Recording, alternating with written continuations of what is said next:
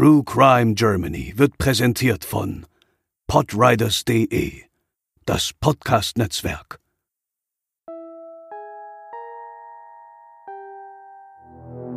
Es ist der 29. Juli 1986. Im Hamburger Polizeipräsidium am Berliner Tor zieht der Auftragskiller Werner Pinsner, genannt Mucki, während der Vernehmung eine Pistole und richtet sie gegen den ermittelnden Staatsanwalt Wolfgang Bistri, seine eigene Frau und zuletzt gegen sich selbst. Alle drei sterben. Heute bei True Crime Germany die Geschichte des berüchtigten St. Pauli-Killers.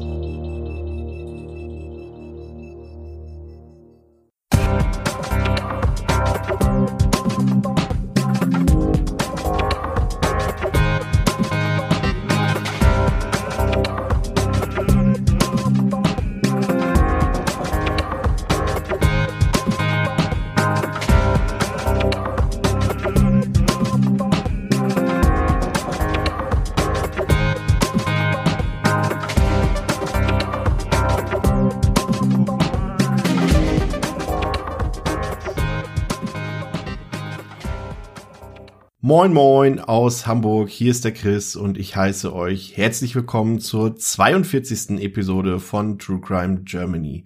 Lang, lang ist's her und viel hat sich getan, aber nun sind wir endlich wieder für euch da.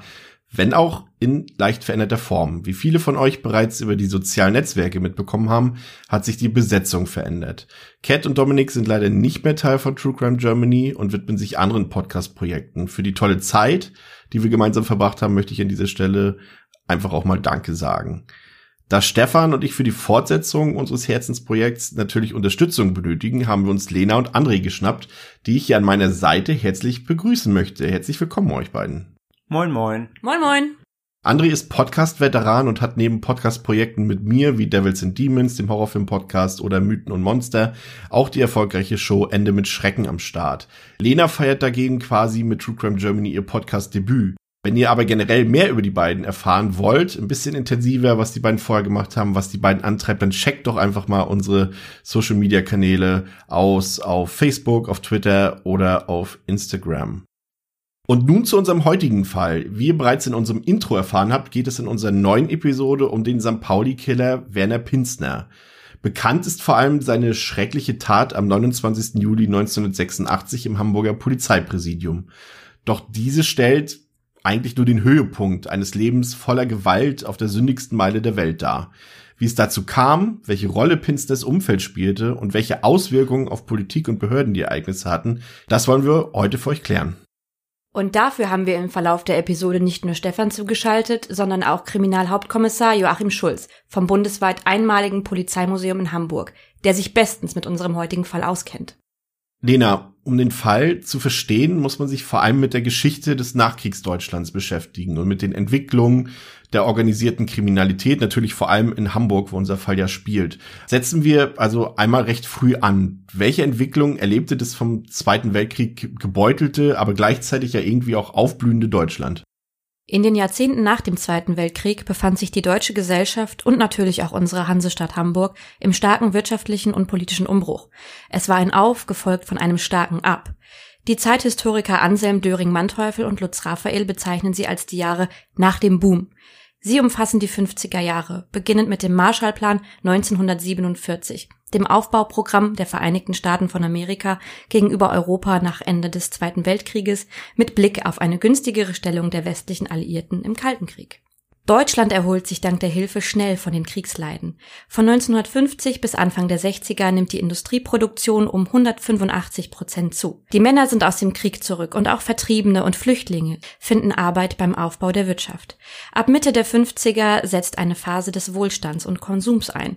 Die Deutschen geraten regelrecht in einen Kaufrausch. Besonders beliebt sind Autos und Reisen mit dem Camper oder per Flugzeug. Und das am liebsten an den Germanengrill im Mittelmeer. Mallorca.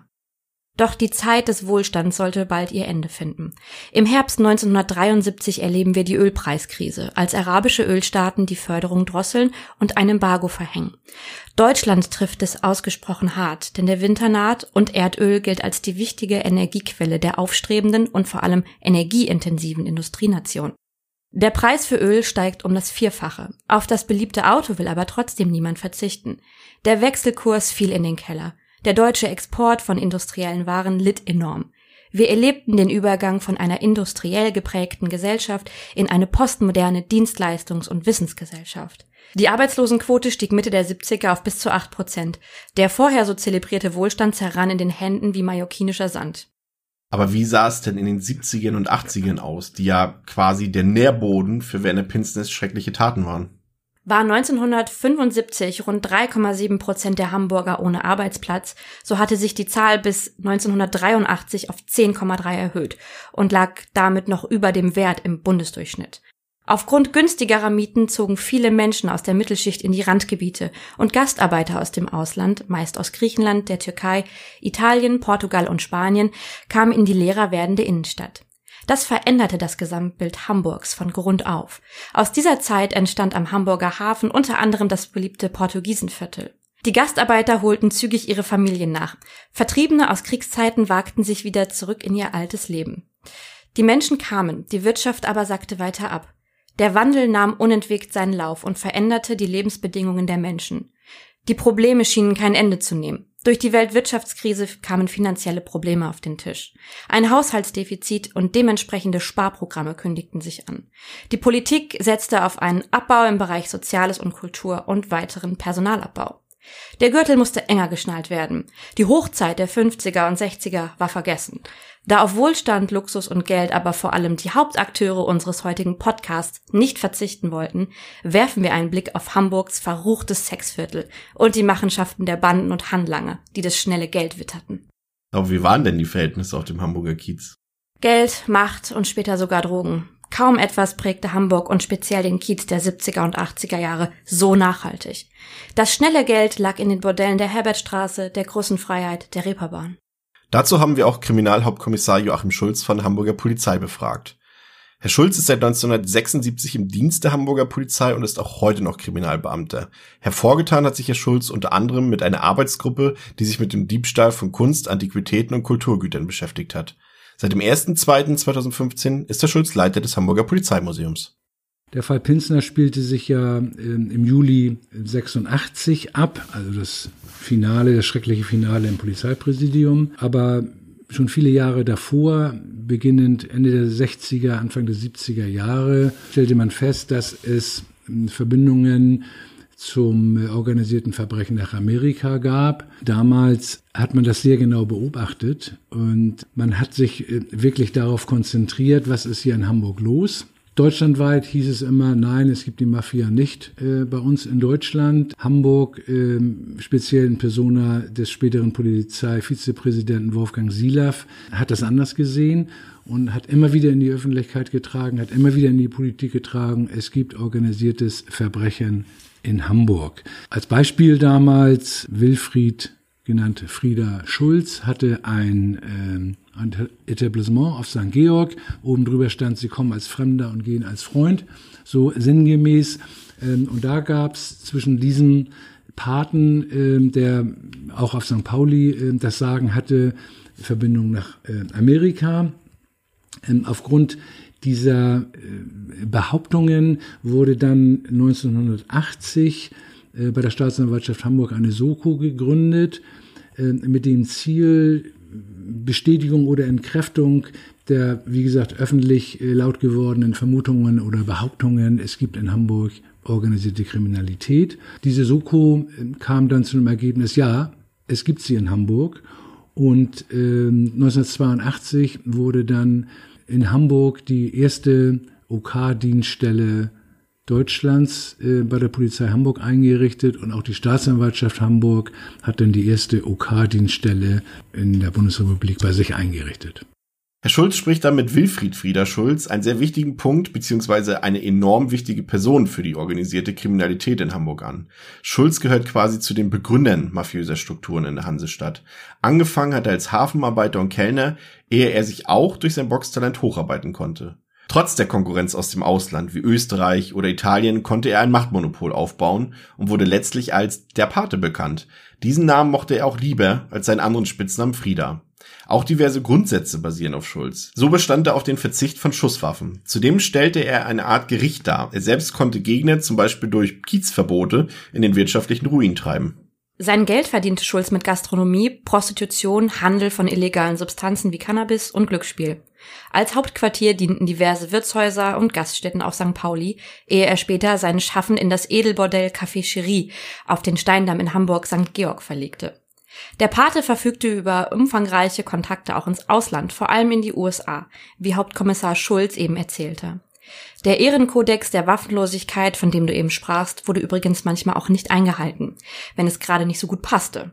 Zumindest konnten die Schusswunden im Bein vom persischen Zuhälter Aqua da das Gegenteil berichten. Stress mit der Polizei war nicht gewünscht. Daher wurde alles in die Hände der Zuhälter gelegt. Nicht auffallen war die Devise. Klär deinen Scheiß still und heimlich. Und das gelang Wilfried Schulz so gut wie kaum jemand anderen. Denn bis auf Steuerhinterziehung und geringen Straftaten wie Urkundenfälschung konnte ihm damals nie etwas nachgewiesen werden. Später kamen die harten Drogen ebenso ins Spiel wie die schlechte Gesundheit des Paten, weshalb er sich zunehmend zurückzog, ehe er Anfang der 90er verstarb. Und mit dem Rückzug vom Paten war der Weg frei für eine neue, jüngere Generation an Kriminellen, die das Leben auf St. Pauli bestimmen sollten. Zum Leben auf dem Kiez in den neuen Strukturen, auch im Vergleich zu heute, haben wir ebenfalls Kriminalhauptkommissar Joachim Schulz befragt. Ja, also nach wie vor ist St. Pauli tatsächlich ein Dorf.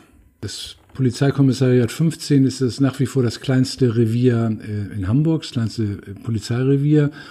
Und man muss zu St. Pauli sagen, dass man das, den Stadtteil so in drei Zeitzonen tatsächlich einteilen kann. Tagsüber ein völlig normaler Stadtteil mit, mit Kindergärten, mit Schulen, mit, mit äh, Kirchen, mit dem Bäcker und so, also ein völlig normales Leben. Das geht so bis circa 18, 19, 20 Uhr. Dann kommt so ein bisschen die Theaterszene, dann kommen die Touristen. Äh, es gibt eben das Schmidt-Theater mit dem Imperium, es gibt äh, das Operettenhaus, es gibt andere Theater. Und diese Besucher von St. Pauli verlassen so circa gegen 01 Uhr dann tatsächlich auch den Kiez wieder. Ja, und dann beginnt das Nachtleben, dann kommt das Partyvolk und dann ähm, spielt sich auch im Grunde genommen das Rotlichtmilieu ab. Das hat sich seit den 80er Jahren vielleicht in Sachen ähm, Theater und so weiter ein bisschen gewandelt, aber ansonsten ist es immer noch gleich geblieben. Wenn wir jetzt auf die kriminellen Strukturen vielleicht auf den Kiez blicken wollen, ist es nach wie vor so, dass der Kiez, das Rotlichtmilieu in St. Pauli tatsächlich äh, in Gebiete aufgeteilt ist. Es gibt äh, Territorien. Ähm, früher in den 80er Jahren war es so, dass verschiedene Banden äh, dort ja, wie soll ich sagen, äh, regierten.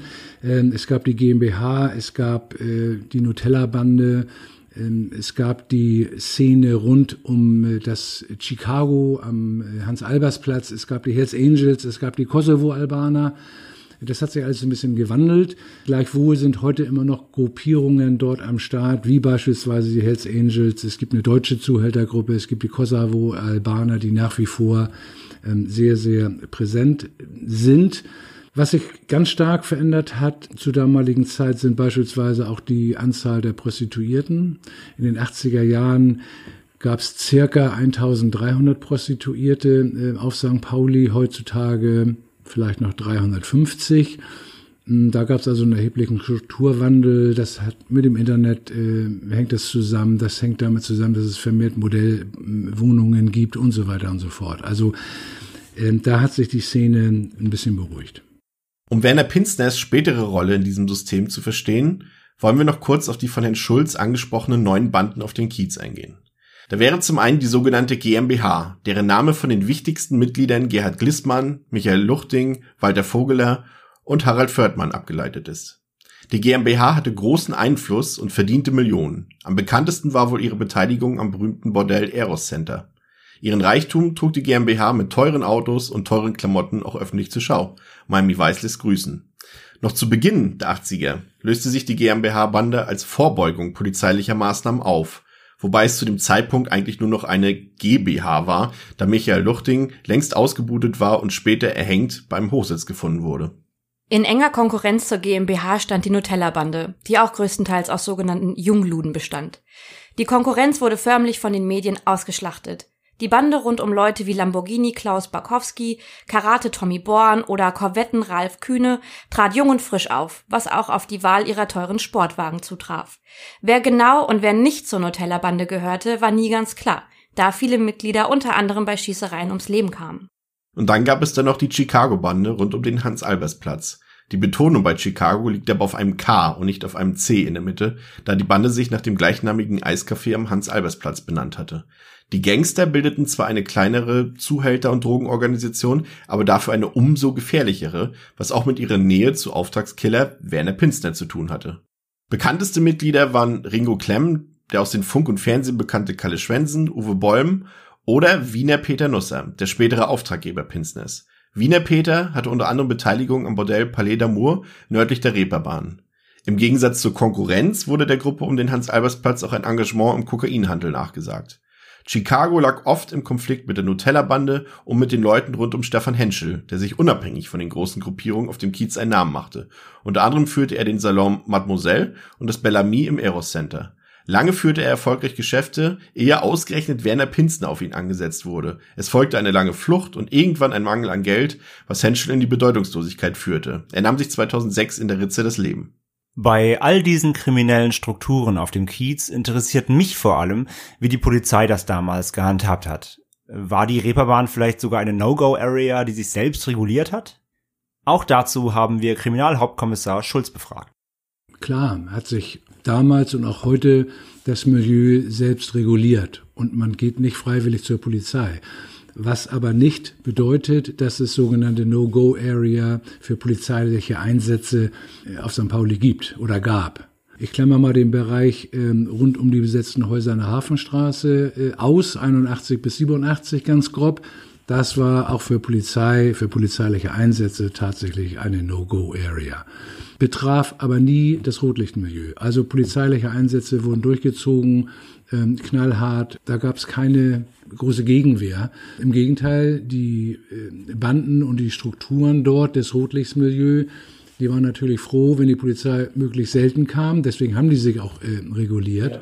Und Polizei musste immer nur dann anschreiten, wenn tatsächlich über die Stränge geschlagen wurde.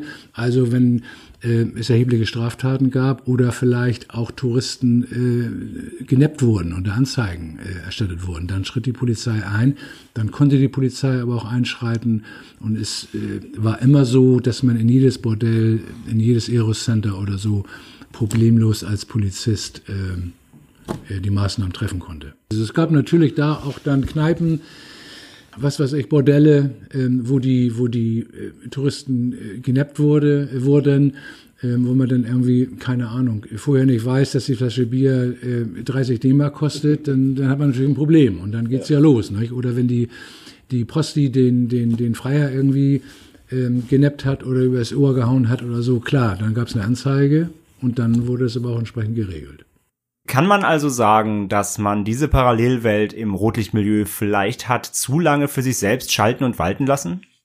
Nein, das kann man so nicht äh, stehen lassen und nicht sagen. Ähm, wenn wir Erkenntnisse darüber haben, dass es oder es gibt Ansatzpunkte für Ermittlungen, dann werden die auch aufgenommen. Also es ist nicht so, dass man äh, sehenden Auges dort irgendwas wachsen lässt, ja. sondern natürlich steuern wir sofort dagegen.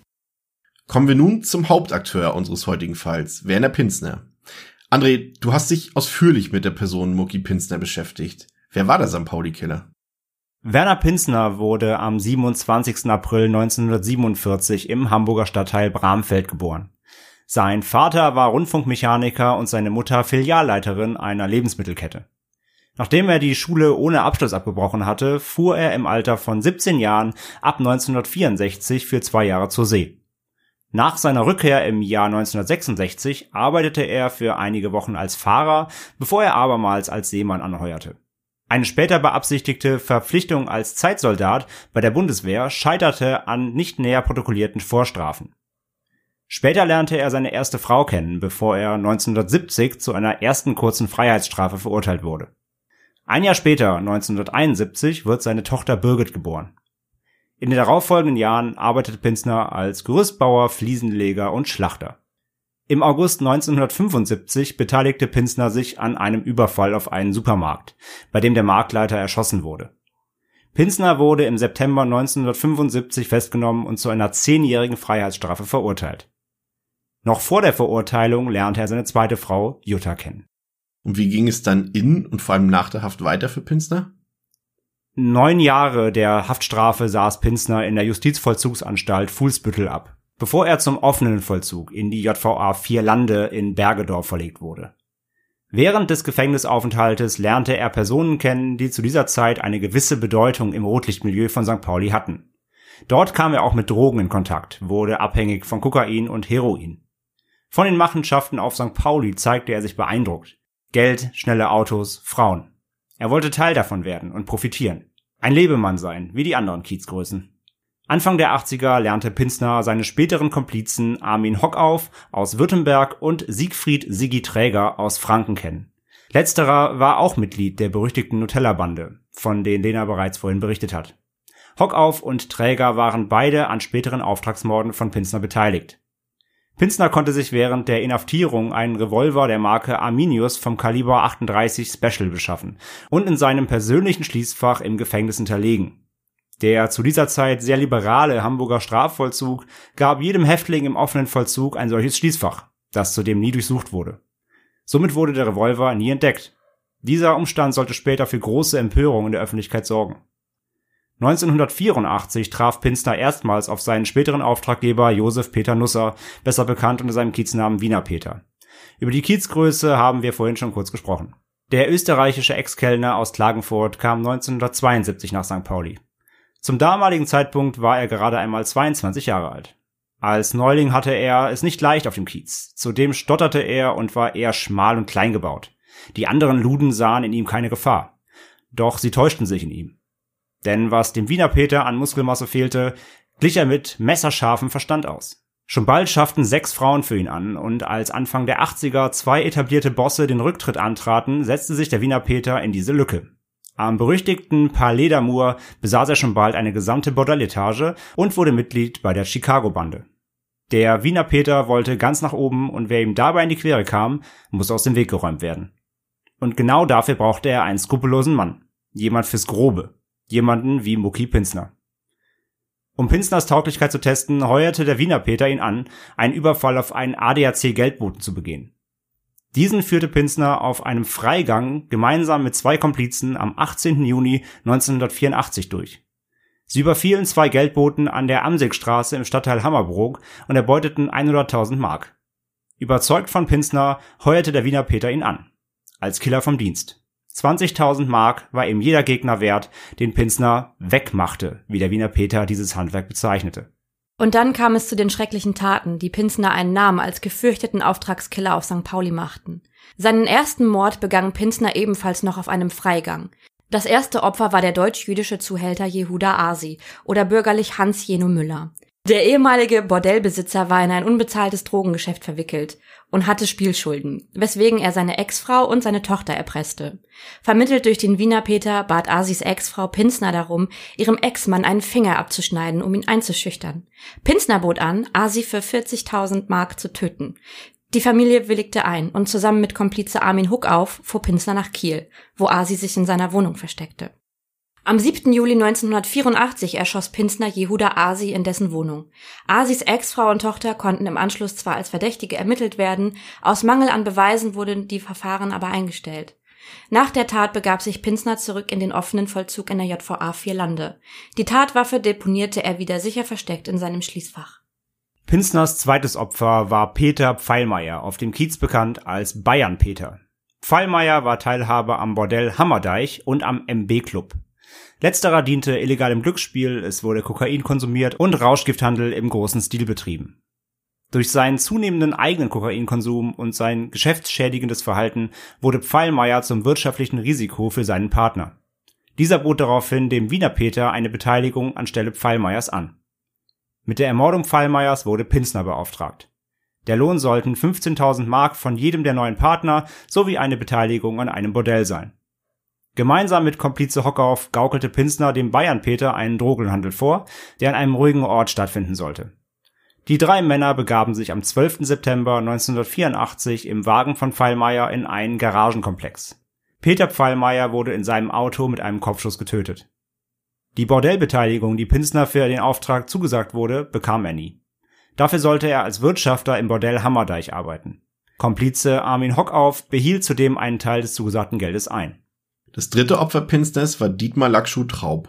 Traub war gemeinsam mit dem Wiener Peter Betreiber des Bordells Palais d'Amour. Auch Traub konsumierte zu viele Mengen Kokain und wurde für seinen Partner dadurch zur Belastung. Gegen eine Abfinde von 100.000 Mark wollte sich Traub aus dem Bordellbetrieb zurückziehen. Zudem handelte er auch bereits im Alleingang mit Drogen, wenn auch mehr und mehr abseits des Kiezes. Im November 1984 fuhr Dietmar Traub nach München, um eine für ihn arbeitende Prostituierte zu kontrollieren. Pinster folgte ihm, gemeinsam mit Komplize Siegfried Träger der gerade aus Haft entlassen wurde. In Heilbronn legten die beiden Männer einen Zwischenstopp ein, um sich beim bekannten Bordelier Hannes Söhner, auch bekannt als der Häuptling von Heilbronn, ein Alibi zu besorgen. Anschließend setzten sie ihren Weg nach München fort, nur um vor Ort den gleichen Trick mit dem fingierten Drogenhandel bei Traub anzuwenden. Traub willigte ein und die drei Männer fuhren am 14. November 1984 in einem Leihwagen in den Riemerlinger Forst, etwa 20 Minuten von München entfernt. Pinsner und Träger täuschten eine Autopanne vor und erschossen Dietmar Traub, nachdem dieser ausgestiegen war.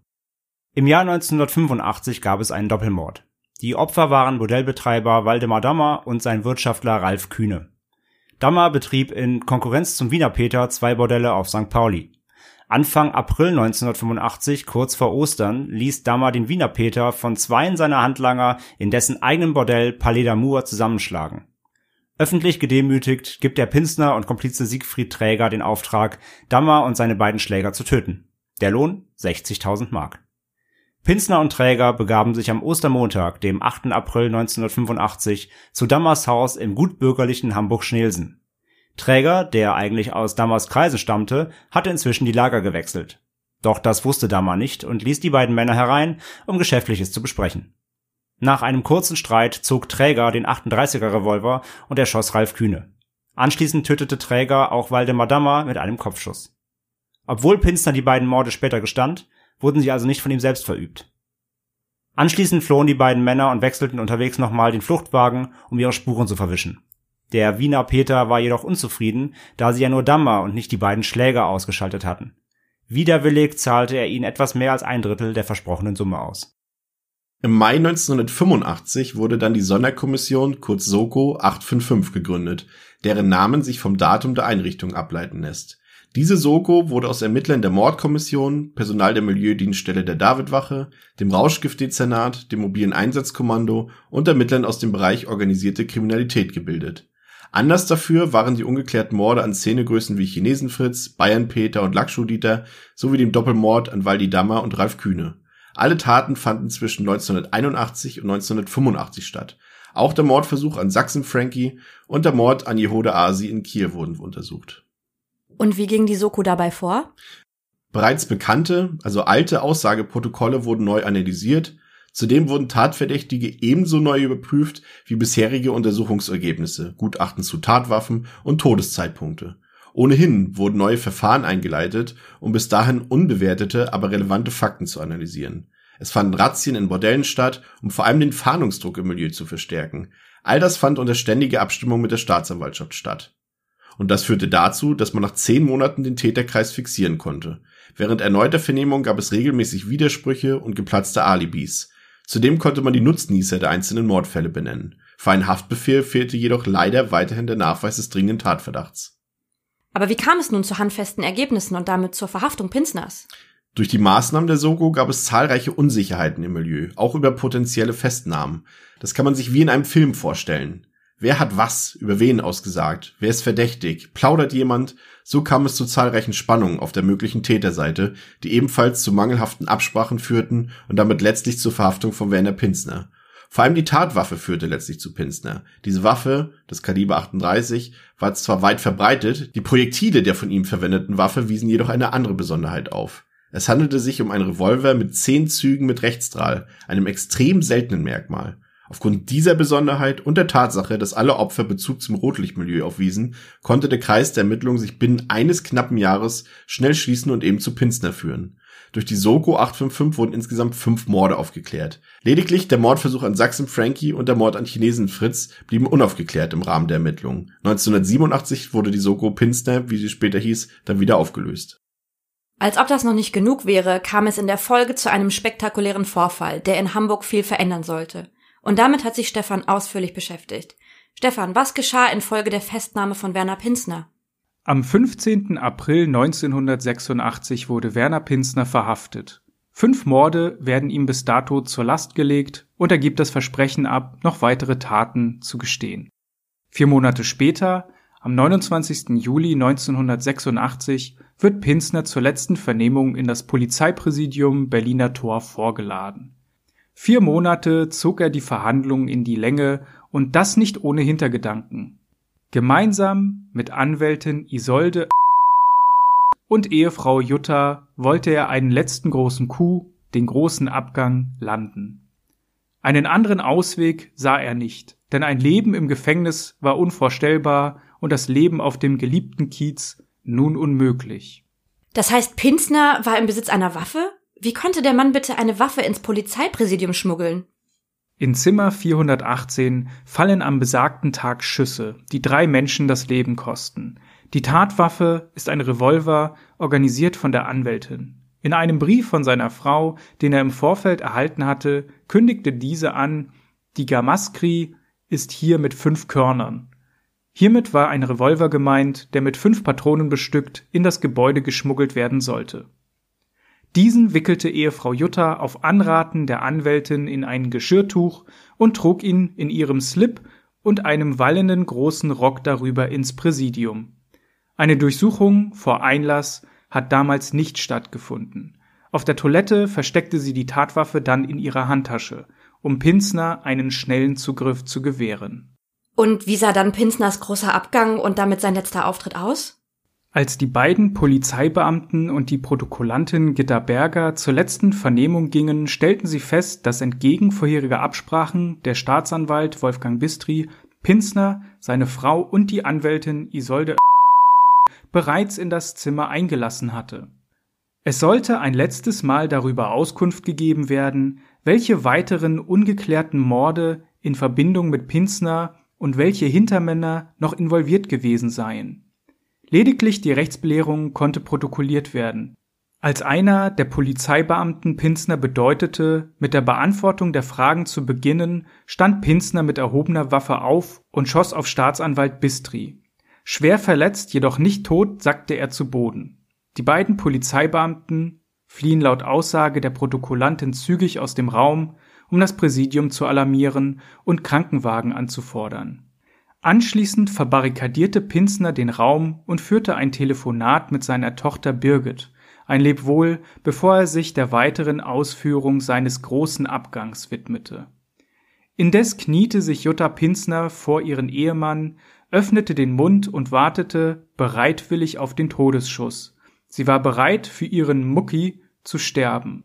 Noch immer mit im Raum die Protokollantin Gitta Berger sowie Mittäterin und Anwältin Isolde. Erstere zwang Pinsner dazu, auch den letzten Mord mit anzusehen. Daraufhin drehte er ihr den Rücken zu und erschoss sich selbst. Staatsanwalt Wolfgang Bistri wurde mit schweren Verletzungen in das Universitätsklinikum Eppendorf eingeliefert, erlag diesen aber kurze Zeit später.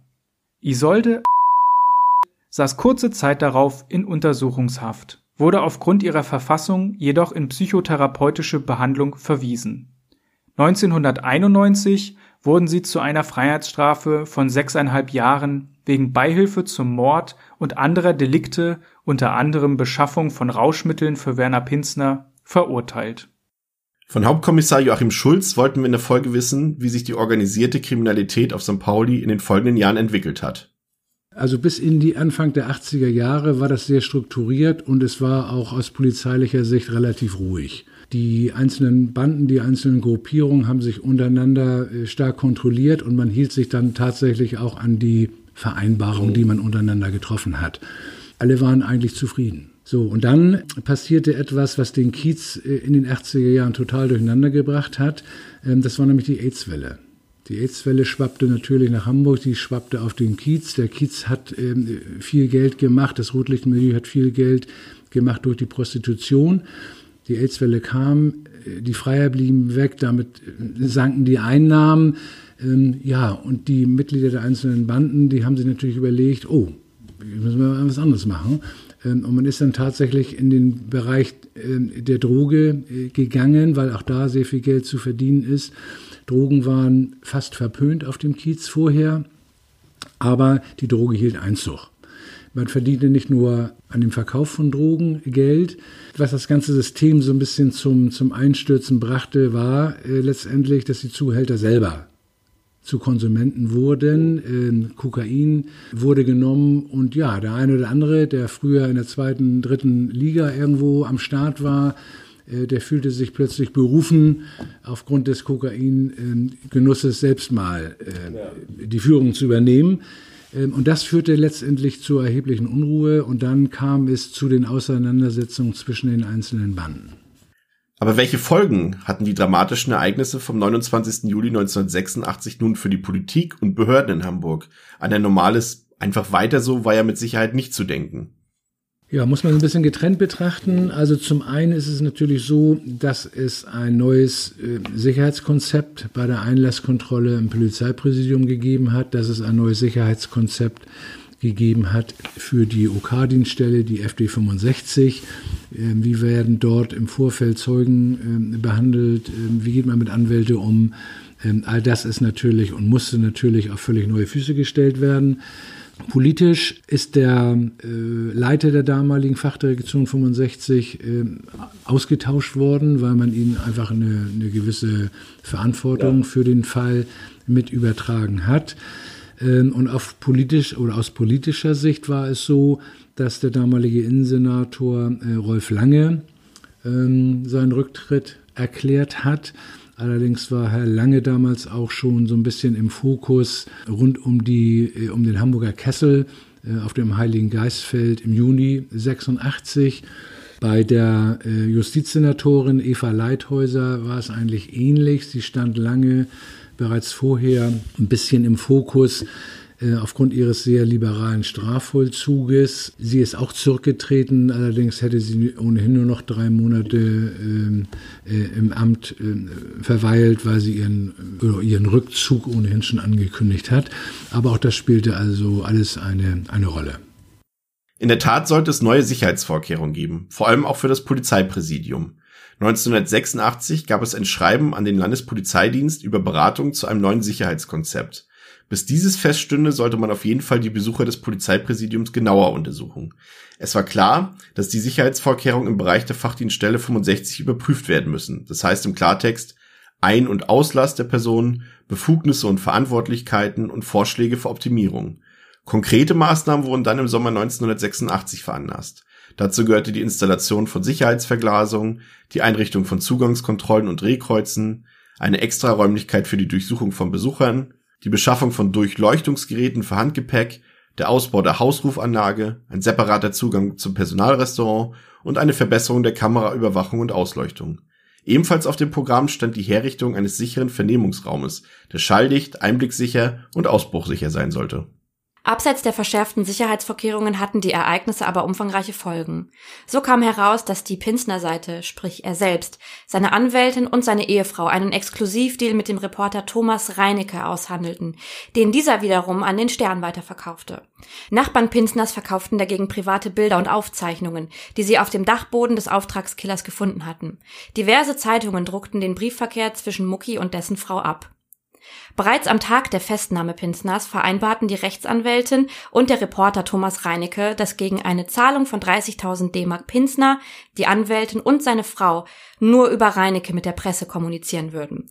Reinecke verkaufte diese Rechte seinerseits an das Magazin Stern weiter. Der Stern verfügte damit über Exklusivrechte. Das alles führte sogar zwischenzeitlich zur ersten Nachrichtensperre seit der Schleierentführung. Schließlich wurde bekannt, dass sich in Pinsners Zelle Utensilien zum Heroinkonsum und Kokain befanden. An Pinsners Körper wurden sogar Einstichstellen gefunden. Ein richtiger Justizskandal sozusagen. Wie Herr Schulz bereits sagte, wurden dafür die Justizsenatorin Eva Leithäuser und Innensenator Rolf Lange verantwortlich gemacht, die ohnehin schon erheblich in der Kritik standen. Zwar traten die beiden noch 1986 zurück, doch der Schaden, der entstand, konnte zumindest vor den anstehenden Wahlen nicht mehr korrigiert werden und die SPD wurde nur noch zweitstärkste Kraft hinter der CDU. Das Vertrauen in der Bevölkerung hinsichtlich der Sicherheitspolitik war zerstört. Aber wie sieht die Situation eigentlich heute aus? Gibt es auch heute noch ähnliche Bandenstrukturen wie damals auf dem Kiez oder wird so etwas heutzutage unterbunden? Auch dazu haben wir Kriminalhauptkommissar Joachim Schulz befragt. Ähm, ja, man kann es nicht unterbinden. Natürlich gibt es diese Bandenstrukturen und äh, na klar hat die Polizei darauf ein Auge. Ja, es gibt sie noch. Einige Kiezakteure der damaligen organisierten Kriminalität leben heute noch. Stehen diese nach wie vor aufgrund ihrer Vergangenheit unter Beobachtung? Wurden oder werden ihre Erfahrungen und Verbindungen in Beraterpositionen genutzt? Also sie stehen nicht unter Beobachtung, weil wir sind im Rechtsstaat. Ja. Ähm, also ein klares Nein ähm, und auch ein kleines Nein, dass wir irgendwelche Leute hier als Berater irgendwie äh, hinzuziehen. Spielen solche bundesweit bekannten Fälle heute noch eine Rolle im Alltag bei Ihnen oder Ihren Polizeikollegen? Redet man über solche Fälle und Taten, eventuell auch hinsichtlich neuer Nachwuchskolleginnen und Kollegen? Ja, doch, das ist äh, präsent, weil auch, ich sag mal, die 70er, 80er und auch Beginn der 90er Jahre ja eine, eine wilde Zeit waren. Da haben sich ja wirklich monatlich sehr, sehr spektakuläre Fälle aneinandergereiht und natürlich wird darüber noch, noch gesprochen. Also wenn man überlegt, in den 70er Jahren der RAF-Terror, ähm, der Frauenmörder Honka, äh, finaler Rettungsschuss, äh, 80er Jahre, äh, Hitler-Tagebücher, Pinsner natürlich, wie gesagt, Rheinstrom, der Säurefassmörder, in den 90er Jahren Dagobert, also das war schon eine wilde Zeit. Zum Glück haben wir die überwunden. Und natürlich ähm, spricht man darüber. Und natürlich fließen Erkenntnisse aus diesen Fällen äh, auch in die heutige Polizeiausbildung äh, ein. Ähm, und auch wir im Polizeimuseum, wir haben natürlich eine sogenannte Lehrmittelsammlung, wo junge ähm, Polizeibeamtinnen und Polizeibeamte ähm, anhand von Exponaten, anhand von Fällen ähm, auf den Job vorbereitet werden. Und natürlich spielen diese Fälle äh, eine große Rolle, zumal sie auch immer etwas mit der Polizei gemacht haben, immer Auswirkungen hatten auf den, auf den täglichen Dienst. Abschließend kann man zu unserem heutigen Fall sagen, dass Werner Pinsner am Geschäft mit der Prostitution teilhaben wollte. Doch das gelang ihm nicht, da er zwar als Auftragsmörder gefürchtet, jedoch nicht als Teil des Rotlichtmilieus akzeptiert wurde. Es bestanden zuletzt sogar Planungen, Pinsner als Mitwisser ermorden zu lassen. Ein Kopfgeld von 300.000 Mark soll auf ihn ausgesetzt worden sein, während er sich noch in Untersuchungshaft befand. Pinsner träumte von Reichtum, Frauen und Autos. Am Ende war er aber nichts weiter als ein Handlanger von machthungrigen und skrupellosen Verbrechern. Die letzten Worte der heutigen Folge überlassen wir noch einmal Kriminalhauptkommissar Joachim Schulz. Herr Schulz hat uns maßgeblich bei dieser Folge unterstützt. Dafür einen großen Dank. Wenn ihr mehr über diesen oder andere berühmte Hamburger Kriminalfälle erfahren wollt, könnt ihr gerne das Hamburger Polizeimuseum besuchen. Was ihr dort sonst noch sehen könnt, erzählt euch gleich Herr Schulz. An dieser Stelle wollen wir uns schon einmal von euch verabschieden. Vielen Dank, dass ihr euch diese Episode angehört habt. Wir hoffen, dass ihr auch beim nächsten Mal wieder dabei seid und bis dahin habt eine schöne Zeit und vor allem bleibt sicher. Das hm, Polizeimuseum ist das einzige und größte Polizeimuseums äh, Deutschlands. Kurz zum, zum Museum, zu den Ausstellungsbereichen. Wir haben äh, das unter Denkmal stehende Gebäude auf dem Gelände der Polizeiakademie in drei Bereiche aufgeteilt. Es wird die Polizeigeschichte ab 1814 äh, reflektiert. Und dabei nehmen wir auch, und darauf bin ich besonders stolz, äh, die schwarzen und dunklen Stunden der Polizei Hamburg überhaupt nicht aus. Ähm, weil es eben ein wichtiger Teil der Polizeigeschichte ist. Dann haben wir im ersten Stock die kriminaltechnischen Abteilungen, die wir ähm, zu Wort kommen lassen, wo wir den äh, Besucher zeigen und erklären können, ähm, wie wir mit kriminaltechnischen Methoden den unbekannten Täter ermitteln. Da haben wir aber auch einen Streifenwagen stehen, einen originalen Streifenwagen stehen. Wir haben einen Hubschrauber-Cockpit, wo wir unsere Besucher virtuell mit Blaulicht und Hamburg, äh, mit Blaulicht und Martinshorn ähm, durch die Stadt fahren lassen oder aber ihn auch fliegen lassen in vier Einsatzflügen, wo wir also Einsatzmittel erklären. Ja, und dann haben wir im Dachgeschoss äh, acht spektakuläre Hamburger Kriminalfälle ausgestellt. Viele habe ich eben schon genannt. Natürlich Pinsner, natürlich äh, Kaufhauserpresser Dagobert, natürlich Fritz Honka. Dort gibt es sehr, sehr viele Hintergrundinformationen. Wir bieten Live-Interviews. Sie können Dagobert, den Kaufhauserpresser, hören, stimmlich. Also ein Museumsbesuch lohnt sich für Krimi-Fans ähm, und Fans von True Crime allemal. Äh, es gibt diverse Veranstaltungen äh, bei uns im Haus, angefangen vom Kindergeburtstag bis hin zum Krimisalon. Wir nehmen teil an einer langen Nacht der Museen. Also ein vielfältiges Angebot. Im Moment leider so ein bisschen Corona-bedingt reduziert, aber ein Museumsbesuch lohnt sich zu jeder Zeit.